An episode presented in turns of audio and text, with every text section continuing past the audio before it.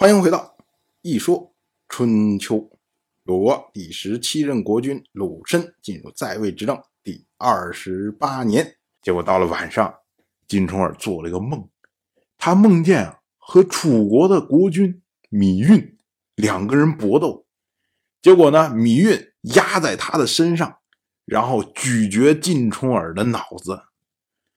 哇，这个梦一下醒了之后，把晋重耳给吓死了！我天，这是什么情况啊？我是要被芈运给吃掉吗？所以呢，赶快召集群臣来商量，说这梦到底什么意思？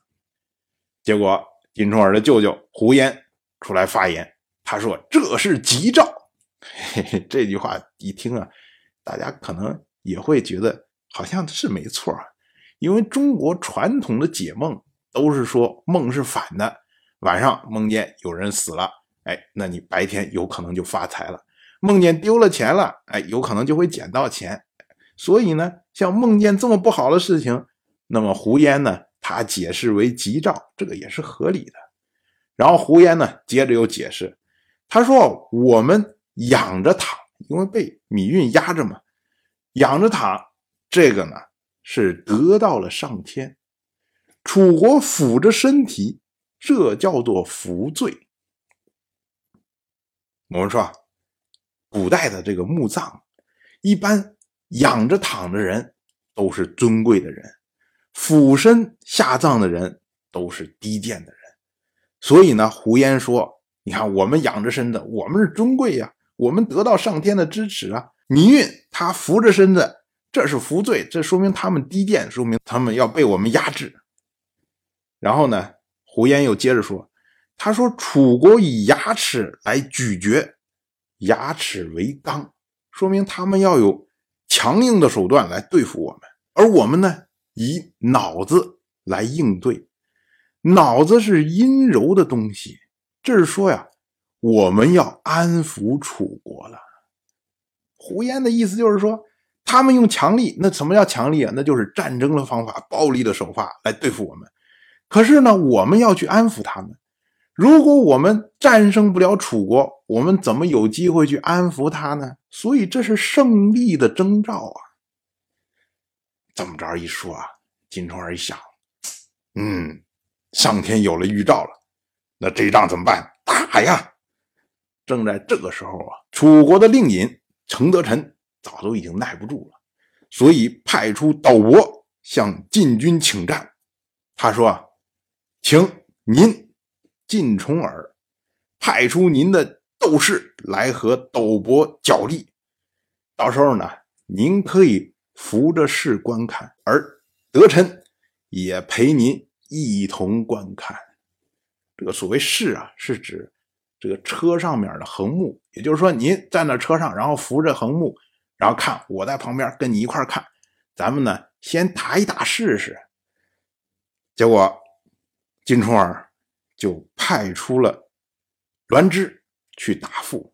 栾枝回话说：“啊，他说寡君已经听到您的命令了，贵君的恩惠，寡君从来不敢忘怀。所以呢，我们退兵至此。本想着说，哪有臣下敢对抗国君的？所以我们都以为大夫您承德臣。”你已经退兵了，可是呢，没想到我们最终也没得到您的宽谅，所以烦请大夫对同来的几位说一声，说准备好你们的战车，恭敬对待你们国君的交托，咱们明天早上再见。我们说啊，栾枝这套话这就是春秋时代一贯的。含蓄用词的这种习惯，你放在《三国演义》里面，哎，战书过来以后，诸葛亮一拿过来，必然批四个字：“来日决战。”啊，这其实一个意思。当时呢，晋国一共动员了兵车七百乘，险、引、鞅、半一应俱全。所谓险、引、鞅、半，这个全都是马匹的护具。所谓险呢，也就是指防护马匹腋下。这么样一个护具，格制的护具，而这个引呢，它是指的马皮当胸的，也是革制的一个护具。然后秧指的是马脖子上的这个护具，半呢指的是马后面然后带的这么一个护具。这个护具呢会经过腹下，然后系在前胸，等于是马的周身全部都有革制的护具来保护。那么说这个呢，就是指啊，晋军的军备齐整，没有缺失啊，所以这样的军队是战斗力最强的时候。当时呢，晋重耳登上了有身之墟，观望军容。我们之前讲过，这个虚指的，就是古人他驻地喜欢在山丘的南边，那么山丘南边就被称为虚，那么虚的北边就被称为丘。所以有身之墟其实也就是有身之丘的意思，也就是晋重耳登上了这个小山丘来遥望军容，结果他感叹说。长幼有序，这军队可用。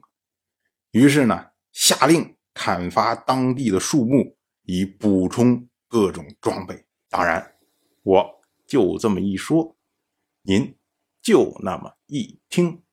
感谢您的耐心陪伴。如果您对《一说春秋》这个节目感兴趣的话，请在微信中搜索公众号。一说春秋，关注我，您不仅能得到一说春秋文字版的推送，还可以直接和我互动交流。我在那里等待您的真知灼见。